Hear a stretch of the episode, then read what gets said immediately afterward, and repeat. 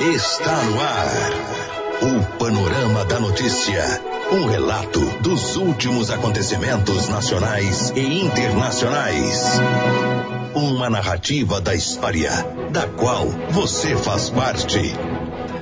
Olá, bom dia. A partir de agora, o noticiário de Rio Paranaíba, da região do Brasil e do mundo, nesta terça-feira, 7 de maio, ano 2019. A fase da lua é nova e a estação do ano é outono. Nesta edição do Panorama da Notícia, você saber que. Vizinha descobre gato e jovem acaba preso por furto de energia em Patos de Minas. Prefeitos da região se reúnem em Lagoa Formosa no segundo encontro de autoridades do Alto Paranaíba e Noroeste Mineiro. Estudantes prendidos com arma de fogo dentro de escola estadual de Patos de Minas. Presidente Bolsonaro assina hoje o decreto que flexibiliza o porte de arma. Comissão analisa a reforma da Previdência e avalia erros e acertos. Estado de São Paulo possui 409 obras na área de educação paradas ou atrasadas. Isso e muito mais a partir de agora no Panorama da Notícia. Panorama da Notícia. Oferecimento CEMIG. A melhor energia do Brasil. Vamos saber como está o tempo. A terça-feira deve ser de sol com algumas nuvens, com pancadas de chuva à tarde e à noite. Em Rio Paranaíba, a temperatura vai variar entre 18 e 30 graus. A probabilidade de chuva para hoje é de 63%.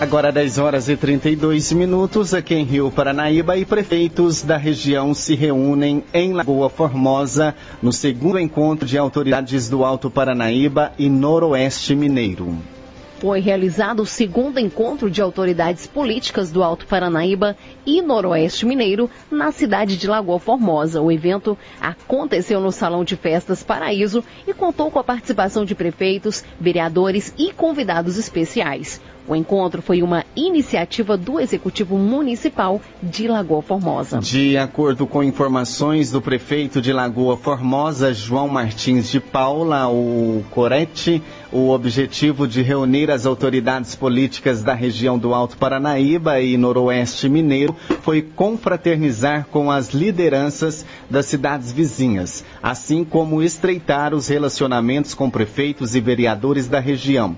Ele finalizou dizendo que a ideia é unir os municípios e que juntos tenham forças para buscar recursos para a região. Estiveram presentes no evento, além de João Martins Prete, João Carlos Castilho, os prefeitos de Laramar, José Alves Filho Zico, de Varjão de Minas, Antônio Pedro Toninho de Cruzeiro da Fortaleza, Agnaldo Silva e de Rio Paranaíba, Valdemir Diógenes da Silva. O presidente do Sindicato Rural, é, de Presidente Olegário, Paulo Tolentino, e os secretários municipais Júlio Reis e César Araújo também marcaram presença. A polícia a serviço da comunidade. E um jovem foi preso pela Polícia Militar na manhã desta segunda-feira, acusado de furto de energia na cidade de Patos de Minas. Ele estava em uma casa abandonada e usava um fio para pegar energia da casa vizinha. A moradora visualizou o fio e acionou os militares. O jovem negou ter feito gato na energia. A casa estava abandonada e ele aproveitou para morar lá juntamente com a esposa. A polícia, ao chegar na casa, encontrou o jovem dormindo e ele se mostrou surpreso com a chegada da guarnição. João Pedro Pereira, de 19 anos, possui diversas passagens policiais. O fio usado por ele foi apreendido e entregue ao delegado. E a Polícia Militar levou para a delegacia na tarde desta segunda-feira três estudantes da Escola Agrícola em Patos de Minas, envolvidos em uma ocorrência de porte ilegal de arma de fogo. Os garotos disseram que acharam um revólver e iriam passar o um medo em alguns colegas. A PM recebeu uma denúncia anônima informando que os adolescentes estavam de posse de uma arma de fogo e foram até a escola. Após muita conversa informações desencontradas, os militares conseguiram localizar a arma. O policial informou que o revólver calibre 32 que estava sem munições foi encontrado debaixo de canos de irrigação da instituição em um local de difícil acesso. A arma havia sido pintada com uma tinta prata recentemente. Os garotos, sendo um de 15 e os outros dois de 16 anos, relataram que haviam achado a arma. Dois deles moram em Presidente Olegário e, segundo eles, havia passado por um trote no interior de um ônibus e por isso resolveram levar a arma. Segundo um dos adolescentes, a intenção era vender a arma por R$ 1.500. A direção da escola informou que tomará todas as providências cabíveis. E a comissão que debate a reforma da Previdência aponta acertos e erros na proposta do governo federal. A reportagem é de Christian Costa. A Comissão Especial da Assembleia Legislativa do Rio Grande do Sul destinada a debater a Previdência Pública, reuniu especialistas no tema nesta segunda-feira. Os economistas Paulo Tafner e Luiz Alberto Santos apontaram acertos e erros na reforma proposta pelo governo federal. Luiz Alberto Santos foi mais contundente nas críticas. Ele classifica a reforma como nefasta para a população. Porque ela afeta questões fundamentais de acesso a direitos de uma parcela da população que tem renda média muito baixa e uma grande dificuldade de inserção no mercado de trabalho. Hoje nós temos uma taxa de desemprego muito elevada, resultado de uma crise econômica, de modo que estabelecer regras eh, de idades mínimas elevadas, redução no valor dos benefícios, eh, dificuldade no acesso às pensões por mortes, dificuldade para os trabalhadores rurais terem acesso ao benefício, redução do valor dos benefícios de prestação continuada dos idosos, maiores dificuldades para os professores da rede privada. Isso implica dizer que milhões e milhões de brasileiros no futuro não vão ter direito a nada. Paulo Tafner discorda da avaliação de Luiz Alberto. O economista considera que a reforma previdenciária é bem formulada e almeja a justiça social. Paulo Tafner aponta alguns pontos que, na visão dele, deveriam ser aprimorados na proposta da União. Eu acho que a parte referente à capitalização poderia ser aprimorada com a correção de contribuições, eventualmente a parte de alíquota extraordinária para equilibrar os regimes próprios também pode ser melhorada, mas eu diria que os dois pontos que podem ser bem melhorados é o BPC e a capitalização. O deputado estadual Pepe Vargas, do Partido dos Trabalhadores, é o presidente da comissão especial destinada a debater a Previdência Pública. Ele destaca que o objetivo é exatamente esse: ampliar o debate sobre um tema tão importante para a população. O sistema previdenciário brasileiro, seja no regime geral de previdência, seja nos regimes próprios de servidores, que é importante para a vida de milhões de pessoas. Só no regime geral nós temos em torno de 30 milhões de beneficiários. E a Assembleia Legislativa, por unanimidade, decidiu que teria um papel a cumprir para que a sociedade gaúcha pudesse fazer esse debate.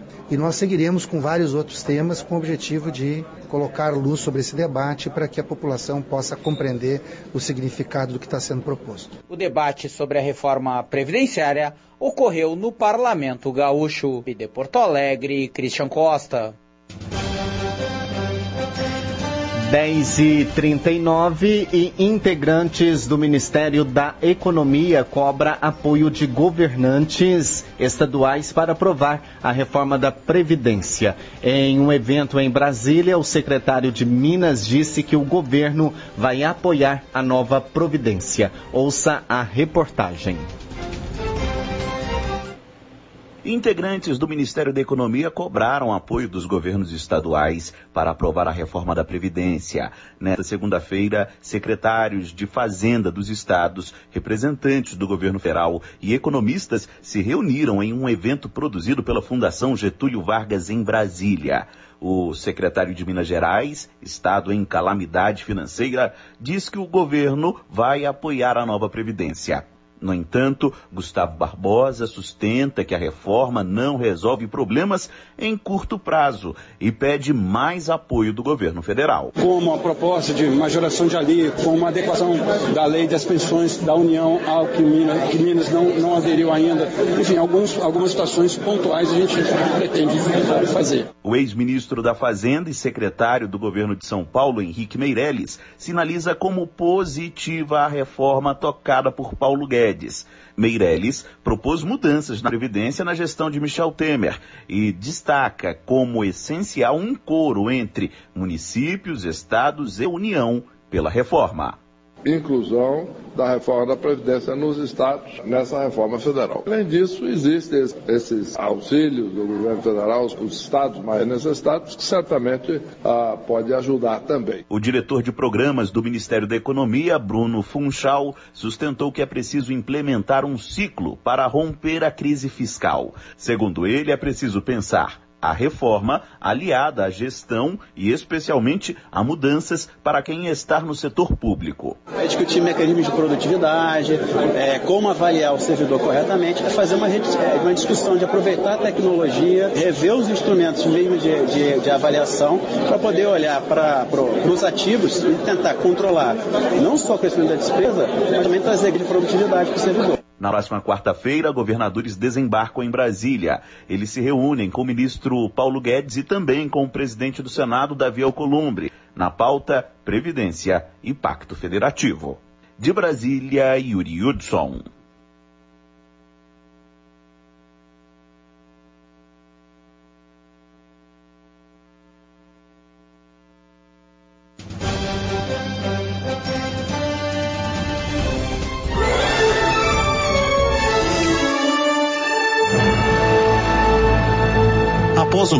Intervalo, novas notícias. UFO divulga valor e o que será afetado na instituição após bloqueio de verba pelo MEC. Ministério Público Federal constata irregularidade na residência médica do Hospital de Clínicas e ajuiza ação contra a UFO. Uso indiscriminado de agrotóxicos no país continua sendo preocupação. Rádio Paranaíba. Retomamos para que você saiba o que está sendo notícia hoje. Agora 10 horas e 44 minutos, 10 e 44 e após apontar irregularidades na residência médica do Hospital de Clínicas da Universidade Federal de Uberlândia, o Ministério Público Federal ajuizou ação civil pública contra a UFUM. Na ação, o procurador pede que a Justiça obrigue que a universidade adote e divulgue medidas cumpram o que é previsto nos atos normativos que regem a residência médica. Entre os problemas constatados estão jornadas de trabalho excessivas, falta de médicos preceptores para orientar residentes nos pós-operatórios dos pacientes, além de falta de registro. Segundo o procurador Kleber Eustáquio Neves, as irregularidades levaram pacientes à morte entre eles um registro feito em 9 de junho de 2014. A investigação demonstrou que um menino de 8 anos morreu por administração pelos é, profissionais de dosagem de cloreto de potássio quatro vezes maior do que o recomendado pela literatura médica, conforme sindicância realizada pelo próprio hospital. Tá, e o uso de agrotóxicos continua em pauta no Brasil. A preocupação é com o impacto da liberação de mais de 120 agrotóxicos pelo governo de Jair Bolsonaro, que pode causar aí um estrago na saúde e também no meio ambiente. O relator da Comissão da Câmara Federal pela redução do uso de agrotóxicos esteve em Porto Alegre nesta segunda-feira. O deputado federal Nilton Tato, do PT de São Paulo, participou de um seminário sobre os perigos do projeto de lei, que ficou conhecido como o pacote dos venenos. A proposta tramita na Câmara Federal e pode ir a plenário ainda em 2019. Nilton destaca que a população é parte importante no processo para brecar a aprovação do projeto. Primeiro, fazer um debate de que a produção de alimentação sadia não é uma coisa só de responsabilidade dos produtores. Nós precisamos entender que quem está comendo o alimento precisa tomar consciência. Então, a população, quem mora na cidade, tem que tomar consciência de que precisa começar a exigir a produção de alimentação sadia. E aí fazer uma ação articulada entre a sociedade civil, a população, os trabalhadores, os sindicatos, né, as entidades, enfim, se juntar com os parlamentares que estão a fim de fazer e repensar esse modelo da agricultura. De acordo com Nilton Tato, a tramitação do projeto na Câmara ignora o apelo de diversas entidades da sociedade civil, ambientalistas, Agência Nacional de Vigilância Sanitária, a Anvisa e Instituto Nacional do Câncer. Ainda segundo ele, o texto do pacote dos venenos favorece o uso indiscriminado de agrotóxicos nas lavouras brasileiras. E o que está previsto, inclusive, nesse pacote do veneno? Colocar um papel secundário para a Visa, para o Ministério da Saúde e para o IBAMA. Portanto, o IBAMA que avalia o impacto sobre o meio ambiente e a Anvisa que avalia sobre o impacto para a saúde, não tem o poder de veto. Fica tudo centralizado no Ministério da Agricultura. Então coloca a questão do lucro, dos interesses das empresas que comercializam, que produzem e distribuem os agrotóxicos como prioridade. O seminário foi proposto pelo deputado estadual Edgar Preto, também do PT. O motivo do encontro, conforme Edgar,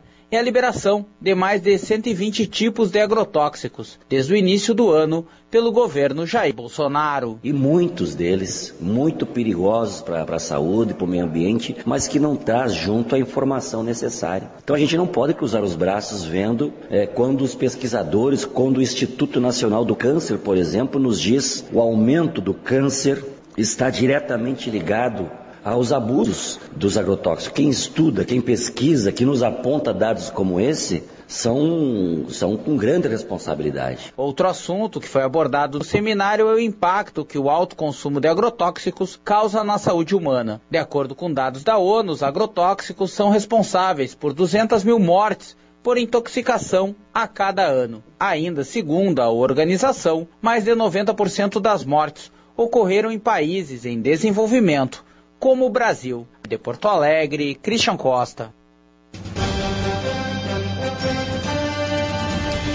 Agora, 10 horas e 49 minutinhos, você acompanha aqui pela Paranaíba FM 99.5 o Panorama da Notícia. O presidente Bolsonaro assina hoje o decreto que flexibiliza o porte de arma para colecionadores e atiradores esportivos. O decreto que flexibilizará as regras para registro, posse, porte e comercialização de armas e munições para colecionadores, atiradores esportivos e caçadores, os chamados CACs. De acordo com o porta-voz, o decreto tratará da desburocratização do mercado de armas e munições e também facilitará o transporte de armas para os CACs além de permitir o aumento de quantidade de munição a ser transportada e facilitar a importação de armas e munição. E relatório do Tribunal de Contas do Estado, TCE, de São Paulo, aponta a existência de 409 obras na área de educação paradas ou atrasadas atualmente em São Paulo. Delas, 300 são de responsabilidade das prefeituras e 109 do governo estadual. De acordo com o levantamento, 518,9 milhões de reais já foram pagos pelo governo e por prefeituras paulistas para a execução desses projetos. Os contratos iniciais das obras somam 885 milhões de reais. E o relatório consiste em uma reanálise de outros dois levantamentos realizados pelo TCE no primeiro trimestre e os dados foram levantados a pedido do Conselho Nacional de Justiça. E a Universidade Federal de Uberlândia, a UFO, divulgou na tarde dessa segunda-feira, dia 6, o valor total do bloqueio orçamentário do Ministério da Educação, MEC, o que será e o que será aí atingido na instituição. Segundo a administração superior, ao todo, 42 é, bilhões 154 mil e 200 reais os recursos previstos aprovados na lei orçamentária anual para financiar o funcionamento das atividades em 2019 serão bloqueados. De acordo com a administração, para a instituição se ajustar ao novo orçamento disponível, terá que reduzir as despesas em 45% nos oito meses restantes do ano. Ainda conforme a UFO, até o momento não há débitos pendentes e todos os valores liquidados foram quitados. A administração da universidade está acompanhando a situação e o desenrolar das ações em Brasília e também participando e apoiando a Associação Nacional dos Dirigentes das Instituições Federais de Ensino Superior, que intercede junto ao MEC para reconsideração do bloqueio de orçamento. Professores, alunos, sindicatos e associações protestaram ontem em Salvador após o anúncio do corte de 30% das verbas das universidades federais. Um dia nacional de greve deve acontecer em todo o país no dia 15 de maio. Os detalhes com Aline Costa. Estudantes, professores, sindicatos e associações realizaram um protesto nesta segunda-feira, dia 6 de maio, em Salvador. A manifestação teve como objetivo defender a educação pública brasileira após o corte de 30% da verba das universidades federais, anunciado pelo ministro da Educação, Abraham Ventraub. O ato teve início na Faculdade de Educação da Universidade Federal da Bahia, UFBA, e seguiu encaminhada até a reitoria da instituição. A professora da UFBA, Sandra Marinho, diretora da seção regional do Andes, do Sindicato Nacional dos Docentes das Instituições de Ensino Superior, destacou o impacto da medida do governo na educação pública. Estamos diante de um profundo ataque à educação básica e, em particular, à educação superior. Aqui nós vamos ter créditos indisponíveis né, de custeio que vai implicar na manutenção, no funcionamento da universidade, na limpeza, na vida dos terceirizados. Então vai ser muito difícil manter a universidade em pleno funcionamento diante desses anúncios né, de cortes. A professora também afirmou que o argumento do ministro da Educação é ideológico e sem fundamento em relação à qualidade do ensino na UFBA. O critério inicialmente admitido pelo ministro da Educação foi um critério puramente ideológico, dizendo que estas universidades fazem balbúrdias, têm baixo rendimento, nada mais falso. Inclusive comprovado, respondido pela administração da Universidade Federal da Bahia e pelos institutos de estatística que faz os rankings das universidades. O estudante de Ciências Sociais da Universidade Estadual da Bahia e militante do movimento Rebeldia, Matheus Araújo, ressalta que a juventude estudantil precisa estar junta na luta contra os cortes ou qualquer outro tipo de ataque à educação. Esse plano de ataque do governo Bolsonaro, ele faz parte de um, um plano neoliberal de ataque aos direitos sociais dos trabalhadores e a juventude tem que estar junto nessa luta contra esse ataques, porque são ataques que vai ter um impacto maior a essa, a essa juventude que está vindo agora, né? E em relação à juventude da periferia, o sistema é tão mais brutal que essa, essa juventude ela não tem perspectiva nem de estudo e nem de ter alguma possibilidade de trabalho de, com carteira assinada, é um trabalho regulamentarizado. O protesto em Salvador contou com a participação de integrantes do Sindicato dos Professores das Instituições Federais de Ensino do Estado da Bahia, a PUB, do Diretório Central dos Estudantes da UFBA e do Sindicato dos Trabalhadores Técnico-Administrativos em Educação das Universidades Públicas Federais do Estado da Bahia, a SUFBA. Essas entidades se preparam para o Dia Nacional de Greve da Educação, que está marcado para ocorrer no próximo dia 15 de maio. De Salvador, Aline Costa. O governador Romeu Zema está uma dúvida atroz. Não sabe se faz o Palácio das Mangabeiras o showroom da Casa Cor desse ano ou se transforma a velha residência dos ex-governadores num parque de diversão ou coisa parecida. Tudo porque, durante a campanha, o então candidato ao governo de Minas prometeu transformar o antigo palácio, que de palácio não tem nada, mas nada mesmo, num museu. Essa foi a promessa para mostrar, segundo ele, como era nababesca a vida dos seus antecessores.